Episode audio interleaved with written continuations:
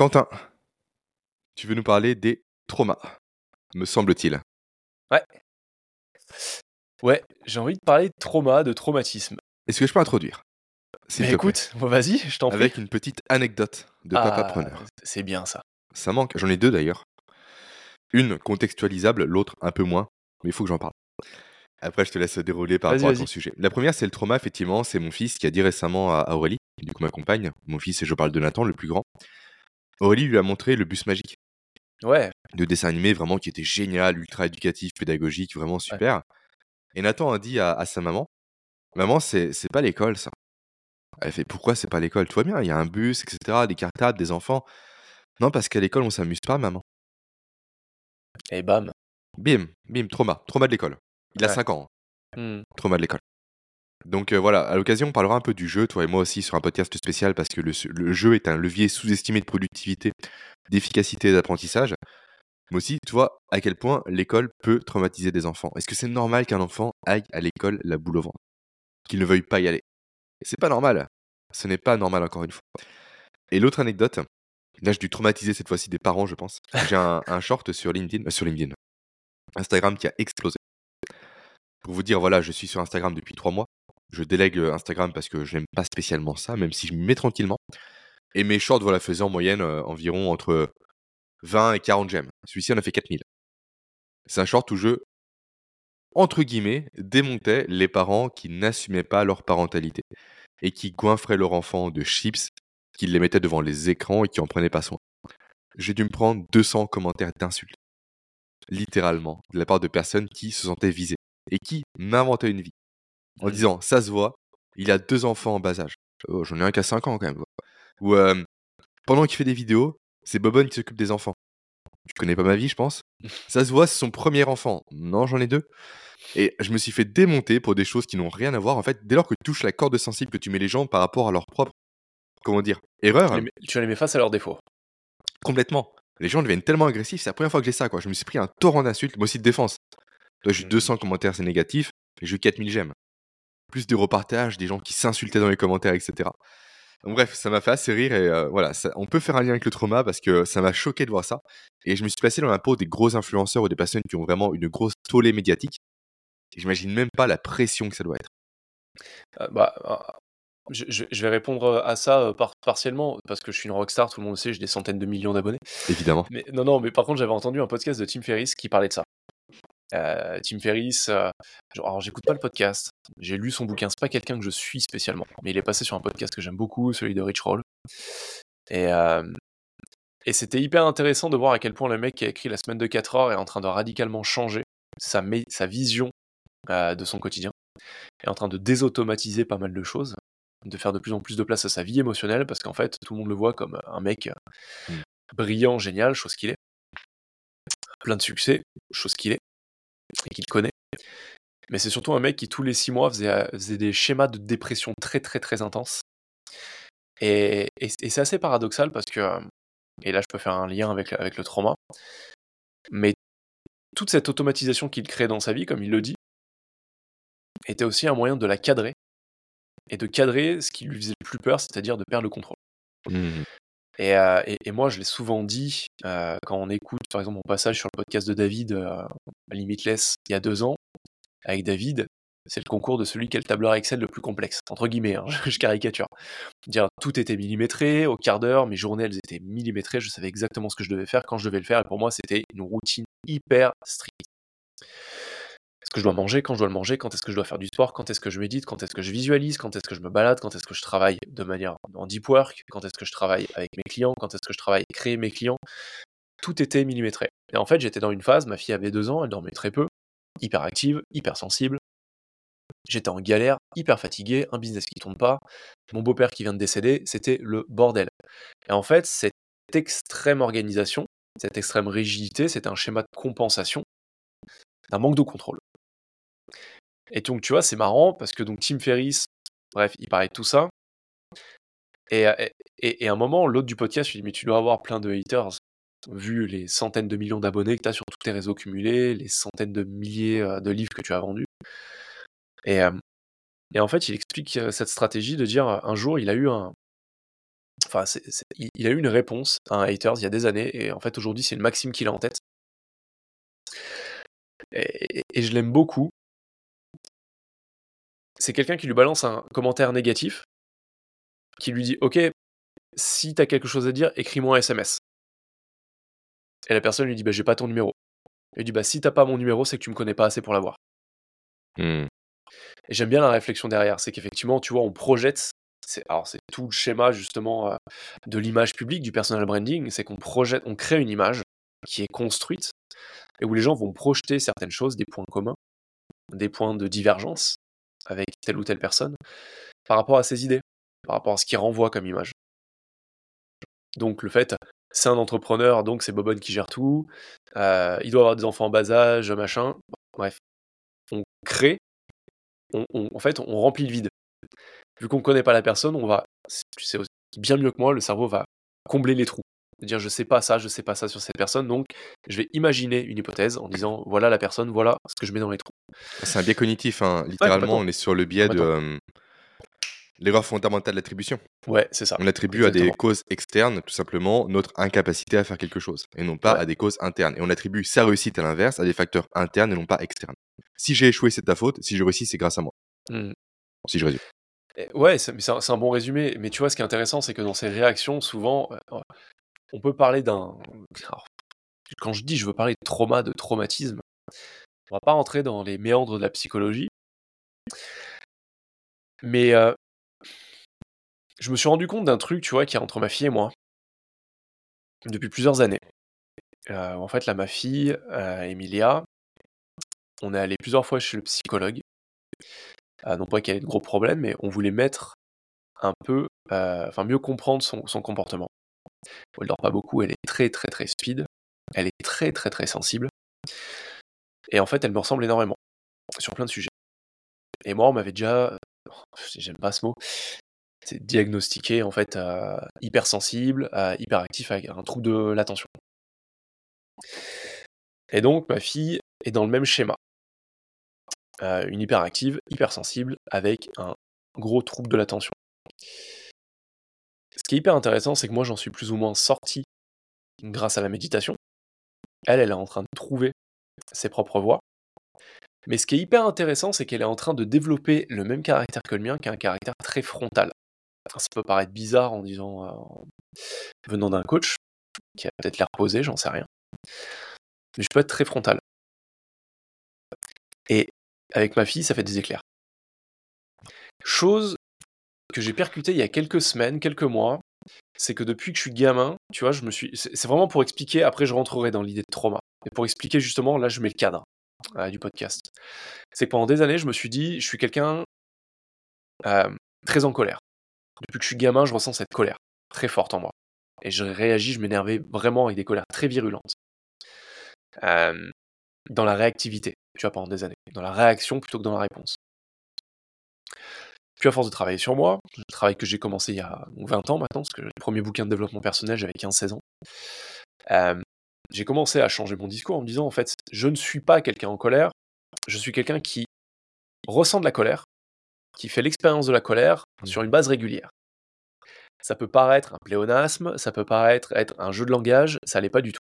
Il y a une dissociation d'identité. Mmh. je suis quelqu'un en colère. Ouais, en, fait, tu dissocies. Tu dis je, suis en colère, ça veut dire que c'est ton identité. C'est un trait de ton identité. Je fais l'expérience régulière de la colère. C'est pas moi, en tant que personne, en tant qu'individu, qui suis en colère. C'est, une émotion récurrente chez moi. Et ce qui est hyper intéressant, c'est que avec ma fille, des fois, on peut se monter en épingle où c'est le dernier qui aura c'est celui qui aura le dernier mot. Et ça monte et ça gueule, et je finis comme le père que je déteste, Seigneur dit Tais-toi. Tu te tais, je ne veux plus t'entendre. Papa, argument d'autorité, 1m90, 85 kg, dit Tu la fermes, c'est moi qui ai raison, je suis la figure paternelle. Voilà, je joue la force. Mais à un moment, j'ai commencé vraiment à me poser la question de dire Putain, d'où ça me vient ça? D'où ça me vient ce besoin d'avoir le dernier mot, d'avoir le besoin d'augmenter mon niveau vocal, d'augmenter l'énergie que j'ai pour intimider et pour couper la discussion. Et eh ben ça vient mon père. Mmh. Et quand je dis de mon père, c'est plutôt de la famille de mon père. Il y a un espèce. Vu que ça touche à mon père, mon oncle et ses trois sœurs, donc mes trois tantes, je ne sais pas si c'est un, spectacle, je ne sais pas comment je dois appeler ça, mais tu as une réunion de famille, très rarement, où il y a ma famille paternelle, il peut y avoir des blancs. Et c'est comme un jeu un peu sournois qui fait que dès que toi, tu as décidé de parler, il y a quelqu'un qui va te couper la parole. Bizarrement, ça fait, il y a personne qui avait rien à dire, et au moment où tu te m'as parlé, il y a quelqu'un qui a quelque chose, mais instinctivement à dire, là maintenant, mais plus fort que toi en augmentant le ton de la voix. Et, j'en ai toujours eu conscience, un peu, mais de me dire à quel point je supportais pas, depuis que je suis petit, être dans la famille de mon père, parce que tu fais tout le temps couper la parole. Mais ce qui est marrant, c'est que ça, c'est un traumatisme. Parce qu'avec le temps, ça fait quelqu'un, euh, ça, a développé des comportements chez moi qui font que je ne supporte pas qu'on me coupe la parole. Mmh. Et ce qui est le plus paradoxal là-dedans, c'est donc que j'ai tendance à fortement couper la parole. C'est un truc qui me fascine les paradoxes en ce moment. Bah, de toute façon, enfin, la conférence que j'ai faite euh, au festival Limitless, c'était quasiment que ça, que sur les différents paradoxes, les paradoxes dans lesquels on vit. On a tous un paradoxe principal dans lequel on vit. Et ces paradoxes, en fait, souvent, ils sont issus de traumatismes, de traumas, comme on aime le dire maintenant au XXIe siècle en psychologie, c'est le trauma. Mais alors déjà, qu'est-ce que qu'est-ce qu'un traumatisme? Euh, On va dire, c'est une réaction émotionnelle pas super agréable qu'on a développé suite à un événement intense, perturbant, désagréable, qui nous a marqué. Le plus grand, euh, on va dire le plus représentatif, ce sera le syndrome post-traumatique que tout le monde connaît, ceux qui sont allés faire la guerre, mmh. et on dit qu'ils sont revenus totalement changés, alcooliques, dépressifs, peur de tout, avec des suicides, des meurtres, des réactions totalement anarchiques. Parce que stress extrêmement intense émotionnellement, euh, t'as tué quelqu'un, tu as ton meilleur ami qui s'est fait tuer devant toi ou qui a explosé en mille morceaux, ça marque un homme, même le plus costaud. Et, ce qui est hyper intéressant, bah tiens, tu vois, ça me fait penser à une image. J'ai commencé à regarder le, le reportage, euh, le mini documentaire Arnold sur Arnold Schwarzenegger sur mmh Netflix. Et il parle dans le premier épisode de son enfance en Autriche, dans un petit village, son père directeur de la police. Et donc 1948, 49, il est né je crois, donc après, après la Première Guerre mondiale, la Seconde Guerre mondiale, excusez-moi.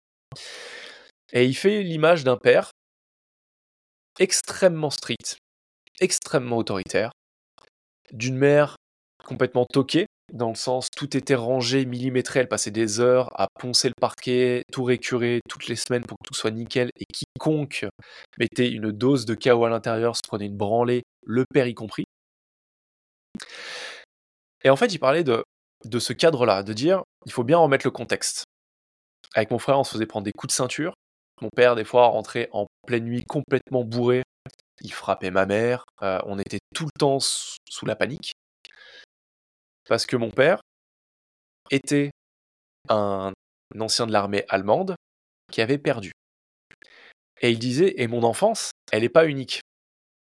Tous mes amis de l'époque vivaient la même. C'était le régime de la terreur et de l'autorité. Et ça, tu vois, c'est un traumatisme d'une nation. T'as des nations qui sont traumatisées. Mmh.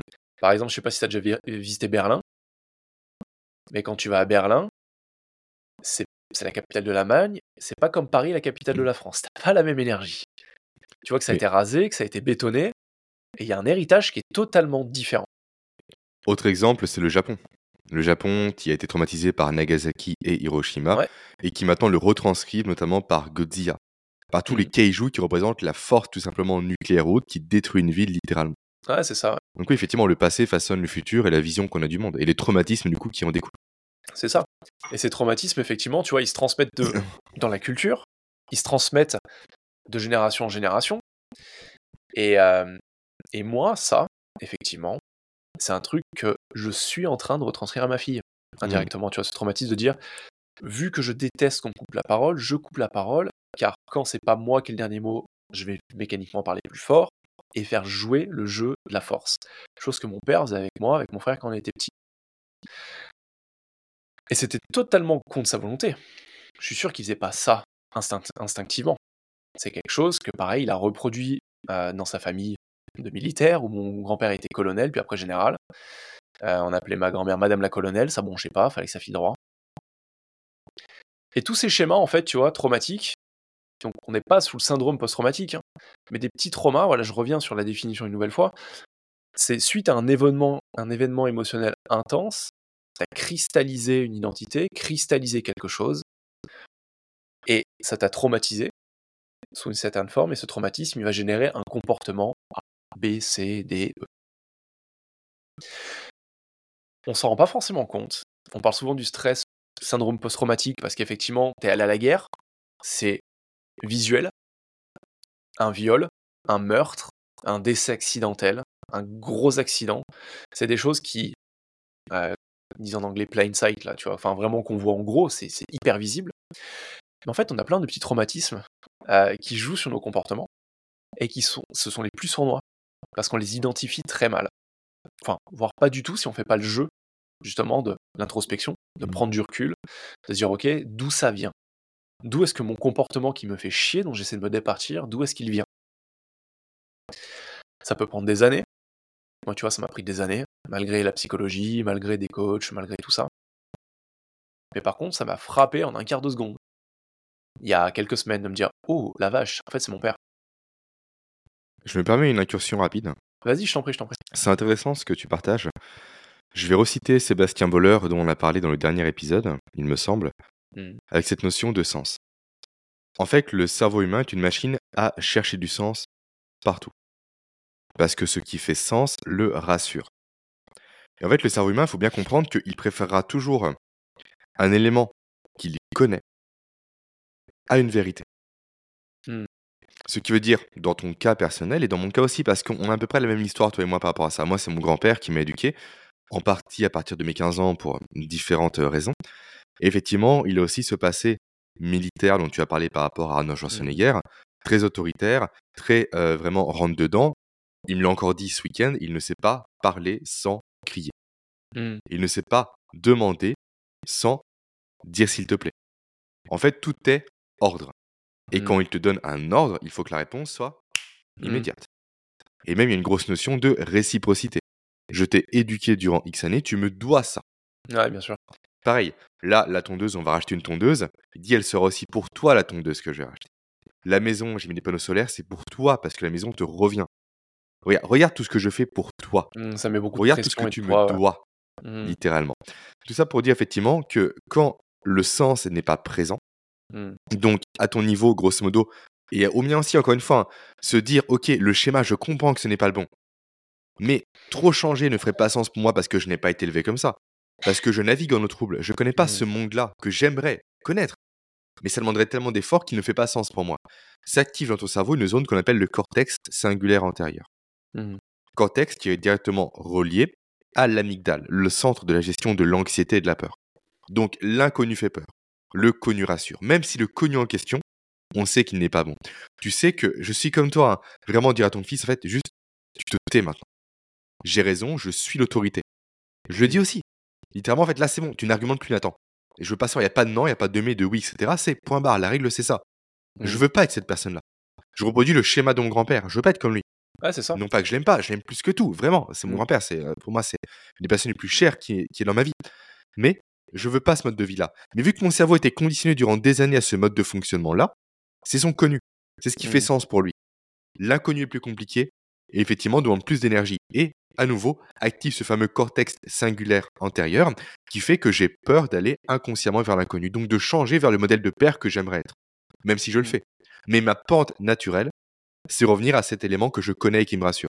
Juste, ok, je suis l'autorité, en plus j'ai un physique, mmh. voilà, j'ai le physique qui va avec, la voix qui va avec, tu te tais. Point mmh. barre, c'est comme ça. Donc voilà, j'ai fait un pâté rapide, mais qui me paraissait intéressant par rapport à cette notion de sens du cerveau, qui préférera toujours un élément qui le rassure mais qui est faux, qu'un élément qui le met en malaise, on va dire, mais qui est la vérité. Mmh. merci pour ça, parce que c'est très vrai. Il y a toujours ce moment où, euh, mmh. un moment, tu as un éclair de lucidité dans ces moments où tu dis.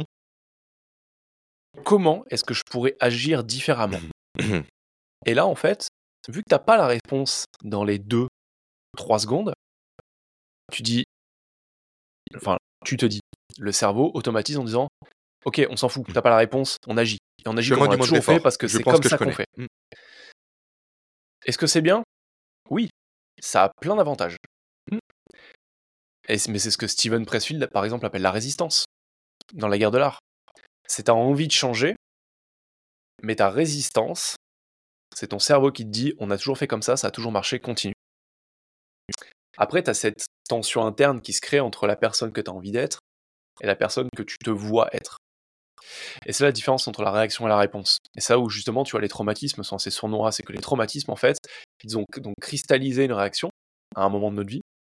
Et cette cristallisation, on, part du principe que c'est notre identité. Je suis quelqu'un en mmh. colère, je suis quelqu'un d'organisé, je suis quelqu'un de sérieux, je suis un athlète. Ça, peut être positif comme négatif. Hein. Mais, mais tu vois, par exemple, il y a aussi, je me souviens, à, mes 16 ans, à mes 15 ans, c'était enfin, c'était Noël de mes 15 ans ou 16 ans. J'étais à fond dans la CDC, je faisais de la guitare depuis que j'avais 7 ans. Et j'étais clairement un sale gosse. je redoublais ma seconde. Le seul truc qui m'intéressait, c'était le skate et les nanas. Je passais mon temps à faire que ça et à faire la guitare. Et je voulais absolument une Epiphone SG, celle d'Angus Young, en rouge. C'était mon rêve. Amen. Mais j'avais une, une, réaction très conflictuelle avec ma mère. Et alors oui, je suis en partie fautif. Parce que j'ai, vu que ça se passait pas bien avec ma mère, j'ai sournoisement orienté mon père sur l'idée du cadeau. Mon père, très occupé et ne communiquant pas forcément avec ma mère, je le savais très bien, il dit euh, s'il l'achète, ma mère le sera peut-être pas. Et en fait, j'ai eu ce cadeau à Noël. Ma mère l'a découvert la veille, et ça a été un clash monumental. Ça fait partie justement de ces traumatismes où je me souviens de la scène de A à Z, où tout le monde finit en pleurs, moi je hurlais. Euh, l'adolescent, tu vois, dans toute sa splendeur. Et je me souviens de mes mots à ce moment-là, en voyant mon père, ma mère s'engueuler, moi qui avais un cadeau qui n'avait plus aucune valeur à mes yeux, parce que finalement, concentré que de la colère et de la tristesse.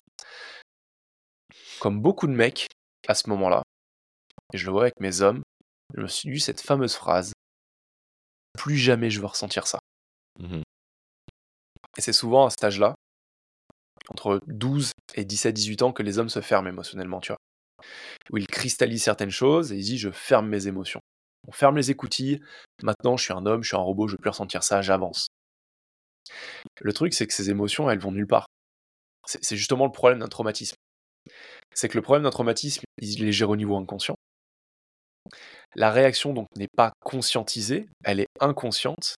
Et tant qu'on n'a pas résolu le traumatisme, ou qu'on l'a pas regardé en face, euh, notre inconscient nous remettra l'histoire devant les yeux jusqu'à ce qu'on apprenne à, la gérer. L'inconscient est suffisamment bien fait pour dire que dès que le, il va nous arriver un événement qui ressemble de près ou de loin à ce qu'on a vécu, l'inconscient va rebalancer sur le devant de la scène notre réaction de base, en disant là, tu as une chance d'apprendre.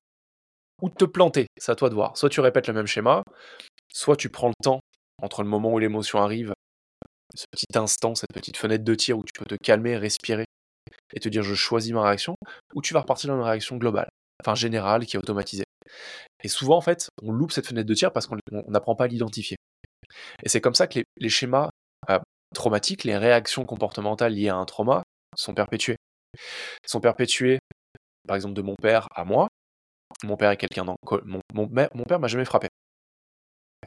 Mais mon père était quelqu'un, et maintenant il est, il, est, il est vieux, mais euh, enfin il est vieux, il a 75 ans, mais il, s'est assagi avec le temps, mais il a toujours des pics comme ça. Mais mon père était quelqu'un de très violent, il pouvait péter un câble, il cassait des murs, il cassait des portes, il tapait partout, il jetait des trucs contre les murs. C'est quelqu'un de très virulent, il nous a jamais frappé, mais on avait tout le temps très peur avec mon frère, tu vois, de se dire quand est-ce qu'il va péter un câble? Parce que ça arrivait comme ça. Et cette intimidation, en fait, moi, je me suis dit mécaniquement, comme tout enfant, je le ferai jamais comme mes parents. Donc, tu as tendance à répéter inconsciemment beaucoup de choses. Mais là, le fait de prendre conscience de ça, et aussi de tout le travail que je fais les dernières années, de prendre conscience du fait que plus ma fille gueule, plus moi je gueule, plus j'essaye de lui imposer le silence, plus vu qu'elle a le même caractère que moi, elle essaye de me dire que j'ai pas à lui donner d'ordre, qui est-ce qui a raison? Mais c'est elle. Alors effectivement, je suis entièrement d'accord avec toi. À un moment, on a aussi la figure paternelle. Il faut mettre des limites, il faut créer des règles. Mais fondamentalement, le premier truc à pas faire à un enfant, c'est couper toute communication et lui dire tu n'as plus le droit de parler. On le fait parce qu'en fait, on est saoulé, on a des journées de boulot, on a la femme, on a tout ça, on a les enfants, on a tous les problèmes de la vie quotidienne. Là, ce matin, je vois que j'ai 500 balles de régule Enedis euh, à faire. Tu te dis, mais qu'est-ce que c'est que ce délire? Sachant que tu payes déjà 100, 140 balles par mois d'abonnement. Euh, c'est des trucs, tu vois, ça s'ajoute. Ma fille qui veut pas prendre son petit déj, je fais, allez, c'est bon, c'est quoi, maintenant tu te tais, tu pars, tu vas t'habiller.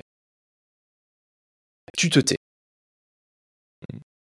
C'est une phrase, je pense, qui est récurrente chez beaucoup de parents, qui a un réflexe et qui, en fait, je pense, génère le plus de conflits avec nos enfants. Quand on leur demande de, réfréner un besoin primaire. Mm. Et comme tu le dis, en plus, on s'en veut après. On dit putain, mais je suis débile, j'aurais jamais dû dire ça. Mm. Pourquoi je, je, joue de la force? Je suis quelqu'un d'intelligent, je suis quelqu'un de cultivé, je suis quelqu'un qui essaye de s'améliorer. Pourquoi je continue à répéter ça? Parce que tant que tu n'as pas identifié le traumatisme, d'où vient le truc, c'est assez difficile. Sans parler de psychanalyse et compagnie. Hein. N'y a pas besoin d'aller très très loin. Moi, je suis, coach. Ce qui m'intéresse, c'est le futur. Ah, c'est pas tant ce qui se passe avant. Mais c'est important de s'observer pour parfois avoir ces petits éclats de lucidité où tu te dis Oh, ok, ça vient de là, en fait. Et une fois que tu en as pris conscience, c'est beaucoup plus simple de te dire D'accord, donc c'est pour ça que je ressens ça. C'est pour ça que je réagis de telle manière. Je vais pouvoir faire les choses différemment. Et ça n'a pas que des mauvais côtés, tu vois, tout ça. Parce qu'au final, on se retrouve après dans des situations assez marrantes avec ma fille. Euh, comme hier, je lui dis, allez, elle était crevée. Euh, elle, regarde peu la télé, mais je lui dis, viens, on va regarder un Disney. On est allé se balader, on avait fait les 18 ans de mon, petit cousin, on arrive à 16h à la maison, je dis, viens, on se regarde un Disney tous les deux, un nouveau. Et on met Lilo et Stitch. Je l'avais jamais vu, elle non plus. Eh bah, tu mets deux hypersensibles devant Lilo et Stitch. Ça finit avec papa et euh, Emilia qui sont en train de chialer comme deux gosses parce que Lilo, euh, enfin parce que Stitch va se faire renvoyer dans l'espace et qui dit au revoir à sa famille. Je vois, je me tourne, je vois ma fille qui me regarde avec les, yeux tout sanglotants. Je fais, t'as envie de pleurer? Elle me dit, oui. Et là, moi, je la prends dans mes bras. Je me dis, t'inquiète pas, ça va bien se passer. Deux hypersensibles devant, devant un dessin animé. On est tout le temps en train de chialer. Je regarde un Disney avec elle, je chiale à côté d'elle. Ah, je suis comme toi. Et c'est marrant. C'est marrant, c'est cool. Et c'est des moments géniaux. Et pour moi, tu vois, c'est des moments qui sont hyper importants. Je dis pas ça juste pour montrer que c'est beau euh, la, paternité, ça l'est. Mais parce que, tu vois, quand je suis devenu papa, je me suis mis une pression au début à me dire, là, je vais enseigner mes valeurs à ma fille. Je vais lui enseigner tout ce que je sais. Je vais faire d'elle une personne modèle ça va être génial. Et je, suis tombé un jour sur une, interview de, Sadhguru, qui est, maintenant une personnalité assez connue qu'on puisse simplement dire son nom, mais voilà, qui est un mystique indien, un yogi indien, qui dit en fait quand on devient, quand on parent, c'est pas le moment d'être maître, c'est le moment d'être l'élève. Mmh. J'ai dû tomber là-dessus à 6 mois, un an, et ça m'a fait un peu comme l'effet d'un kilo de briques sur la tronche, tu vois je commençais à avoir ce sentiment que ma fille avait cette capacité à appuyer euh, sur mes. Euh, enfin, à réveiller les petits traumatismes de mon enfance. Mmh. Et le pire et le meilleur qu'il y avait chez moi, vraiment les deux, sans distinction. Mais quand tu es ouvert à ça, à te dire, ok, c'est pas moi le maître en fait, je peux aussi être l'élève, tu peux avoir une croissance, mais incroyable, exponentielle en tant que papa, en tant que maman, et quand tu es entrepreneur, c'est d'autant plus intéressant.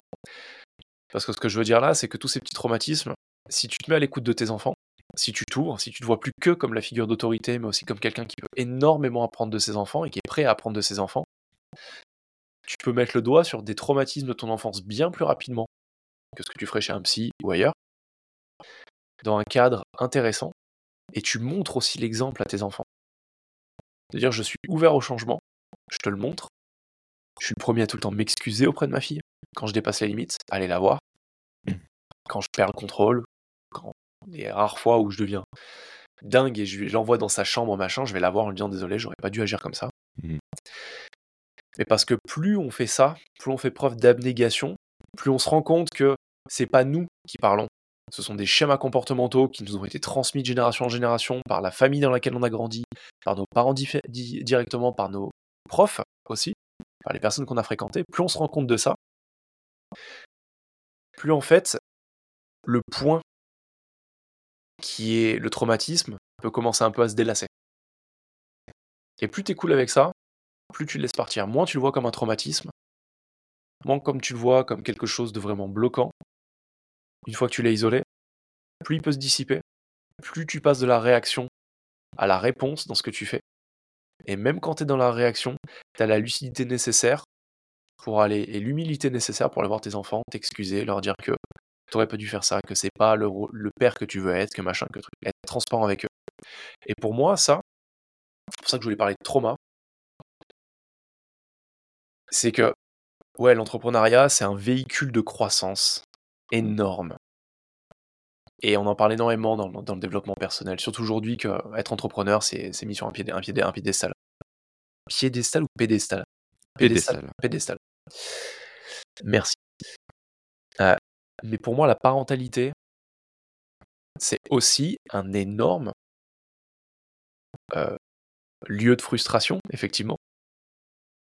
Mais là où il y a de la pression, il y a de la croissance. Et plus tu es ouvert à cette croissance, plus tu es ouvert à être un peu plus l'élève et un peu moins le maître, plus c'est simple.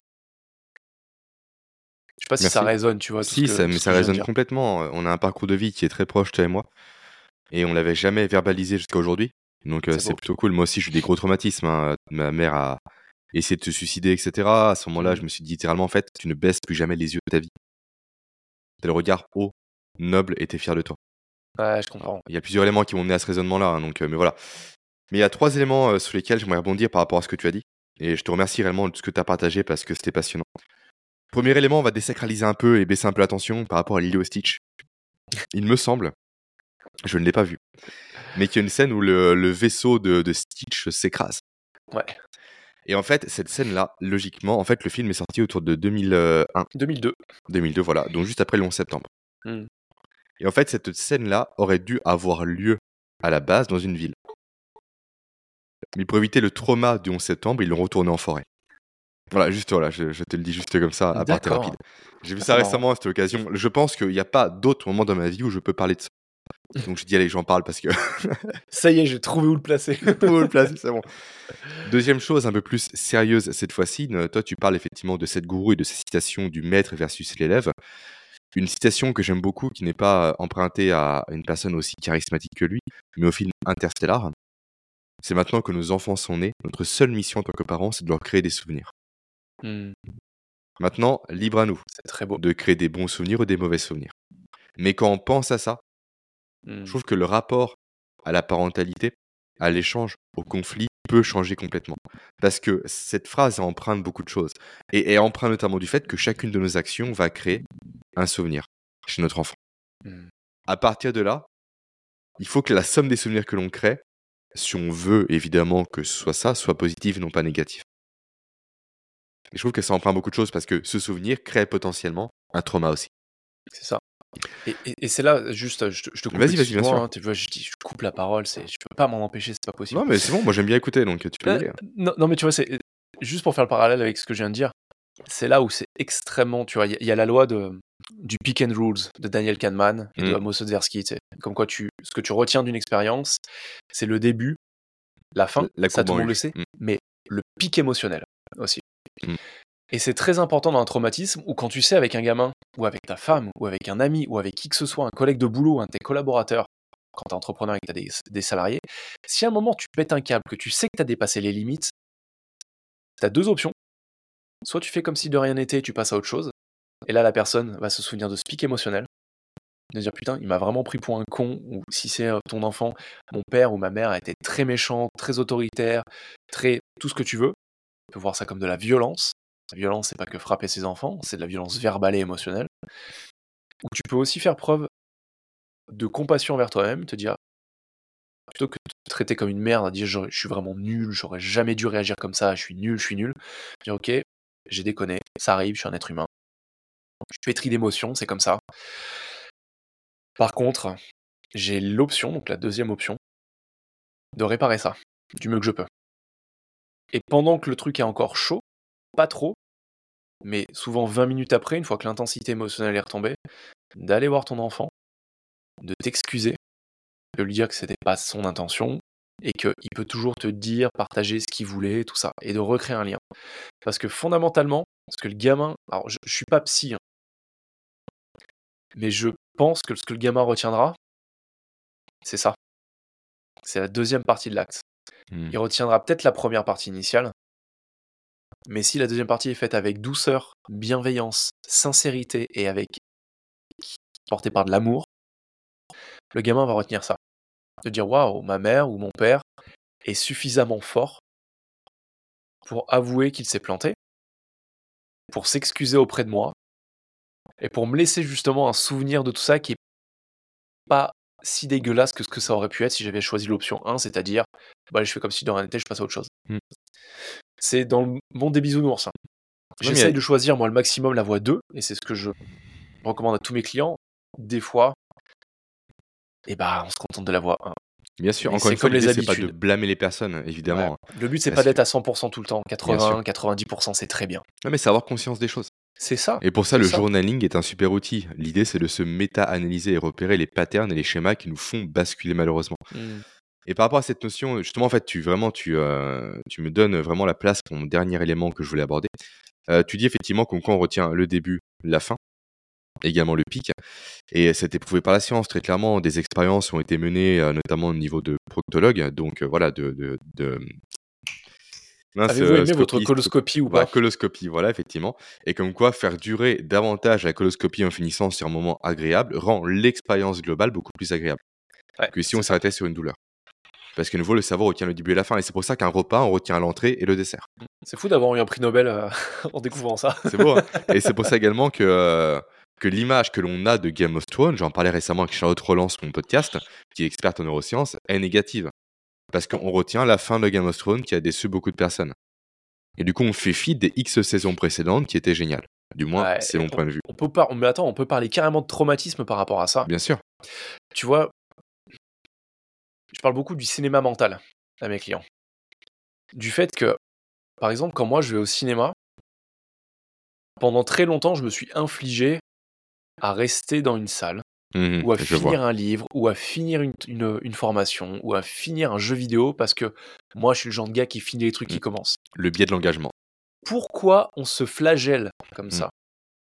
Un jour, j'ai décidé de sortir de la salle, parce que je me souviens plus, c'était un film euh, avec Mark Wahlberg et je sais plus qui, euh, c'était trop bizarre. Je l'avais attendu, je voulais absolument aller le voir avec un pote, on est sorti au bout de 20 minutes en se disant on va quand même pas s'infliger ça. C'est comme ça avec nos pensées. En fait. Mm. Tu peux très bien ressortir dans le lobby du cinéma et te dire bon bah je vais manger mon popcorn et, euh, et regarder un peu euh, les magazines, les trucs en attendant que mes potes sortent parce qu'ils ont voulu, ils ont voulu rester.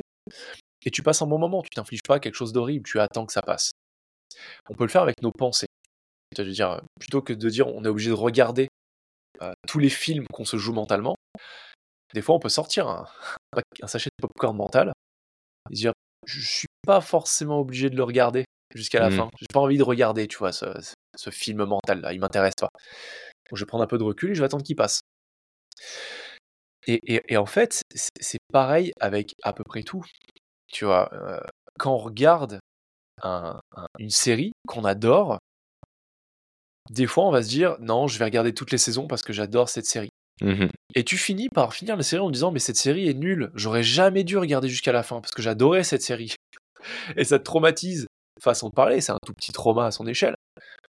Mais de dire en fait c'était vraiment nul, ils sont nuls, les cinéastes ils ont, ils ont voulu faire du fric, ils ont fait durer machin. Maintenant je me prends plus la tête. Quand je sens que je perds en intensité et que j'ai plus envie d'aller jusqu'au bout d'une série, j'arrête. Et il y a plein de personnes qui me disent ah mais t'aurais dû aller jusqu'à la fin, euh, au moins pour connaître la fin j'en avais pas le goût.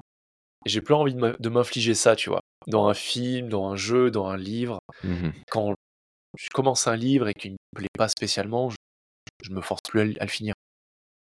Ouais, je comprends. J'ai j'ai été comme toi, je suis comme toi maintenant, oui.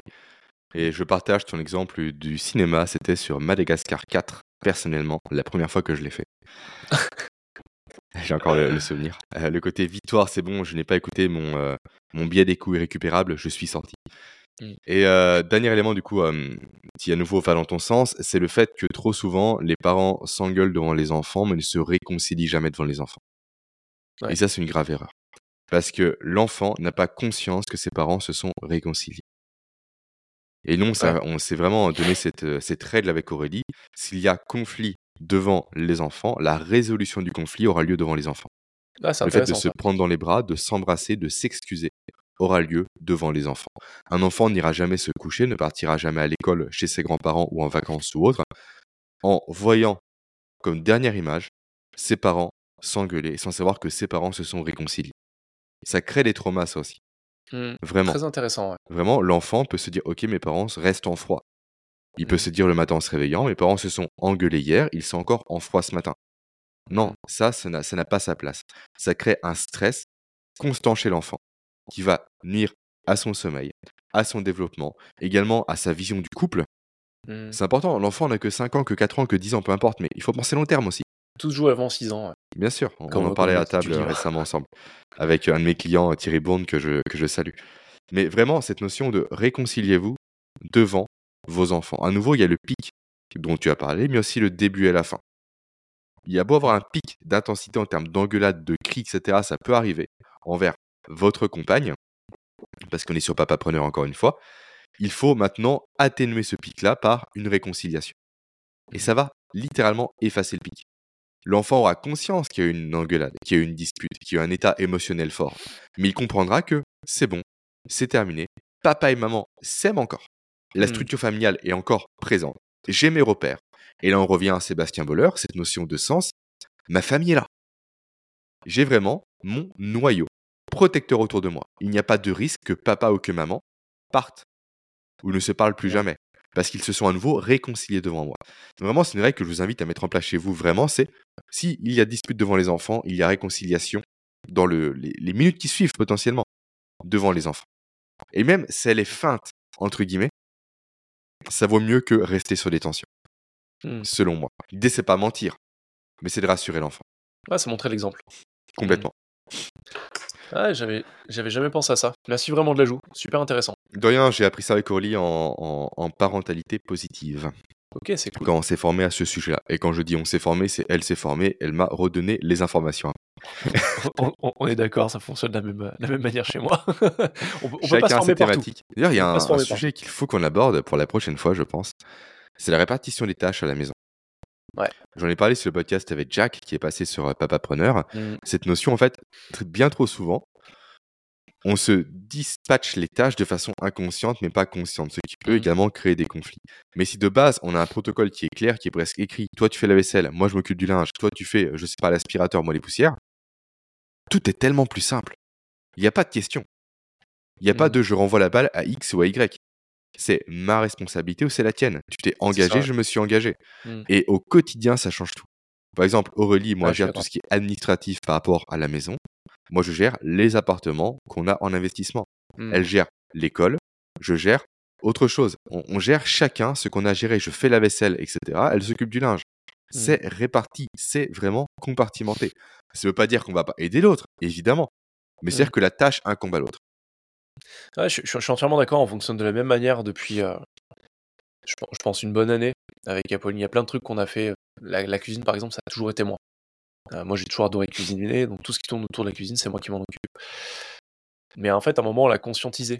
Et en disant, bah tiens, qu'est-ce que tu fais, qu'est-ce que je fais? Et, euh, effectivement, y a, y a, sur le papier, Apolline fait beaucoup plus. Moi, je fais beaucoup moins d'activités. Mais mes activités prennent plus de temps. Je vais aller faire, c'est moi qui vais aller faire les courses parce qu'elle déteste ça. C'est moi qui vais faire la cuisine parce qu'elle déteste ça. Ah, c'est moi qui vais ranger le linge, les choses comme ça parce qu'elle parce qu'elle aime pas ça. Mais des trucs cons, tu vois, par exemple, c'est hyper important ce que tu dis, hein, parce que quand une fois que tu l'as identifié, tu peux régler des sources de conflit. Euh, Apolline, c'est l'organiser. Moi, c'est elle aussi qui gère l'administratif. J'aime bien me cacher derrière mon trou de l'attention euh, pour ça. Mais effectivement, selon les psychologues, euh, quand tu as un trouble de l'attention, tu as beaucoup de mal à planifier et à t'organiser. Quand ils m'ont dit ça, j'ai explosé derrière parce que je me suis dit, ouais, effectivement, c'est l'histoire de ma vie. J'ai énormément de mal à me projeter dans le futur. Pas à très long terme, mais à planifier les choses et à Mhm. m'y tenir. C'est un, un truc pour moi, je suis nul à ça. J'ai arrêté d'essayer d'être bon. Euh, vraiment, c'est une perte de temps. Et par contre, ce qui est intéressant, donc elle fait ça, mais je me suis aussi rendu compte que elle qui aime que tout soit carré, quand je m'occupais du lave-vaisselle,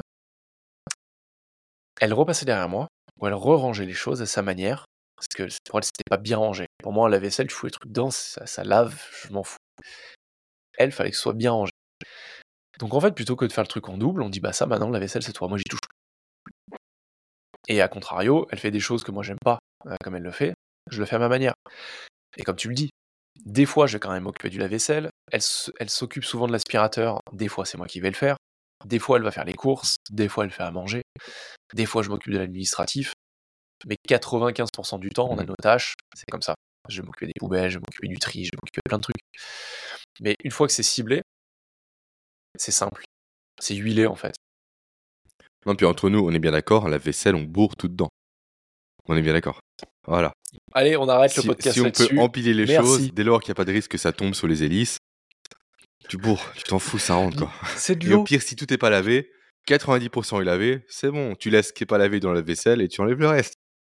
Pourquoi s'embêter et se faire chier avec ça? Et on est d'accord, quand on fait la vaisselle, on empile tout, le plus Oui. haut possible. Le but, c'est pas que ce soit beau, voilà. c'est que ce soit lavé. Comme pour les le courses. C'est le boulot d'un lave-vaisselle. Les courses, on est ok, on ramène tous les sacs d'un coup. Bah oui. Pourquoi faire des allers-retours? Autant se sectionner les doigts, montrer qu'on est viril, qu'on est un homme, plutôt que de faire un aller-retour supplémentaire. Mais c'est du bon Exactement. sens complet. Si on, si on met 5 minutes à retrouver la, la mobilité de sa main, c'est pas grave. C'est pas grave. Et si on écrase les fruits et les légumes, il y en a partout, c'est pas grave. C'est des pertes collatérales.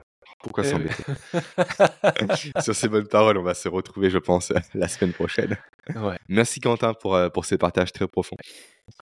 Merci pour tes rebonds. Et on vous retrouve dans, dans 7 jours sur euh, Papa Preneur. Ouais. Et en attendant, n'hésitez pas à partager les épisodes, à vous abonner. Ah, Il y a À plus. toujours le programme en ligne d'ailleurs. Toujours, le programme la, en la la masterclass de 2 heures. Et on vrai. vous dit la semaine prochaine en attendant. À la semaine prochaine. Ciao. Salut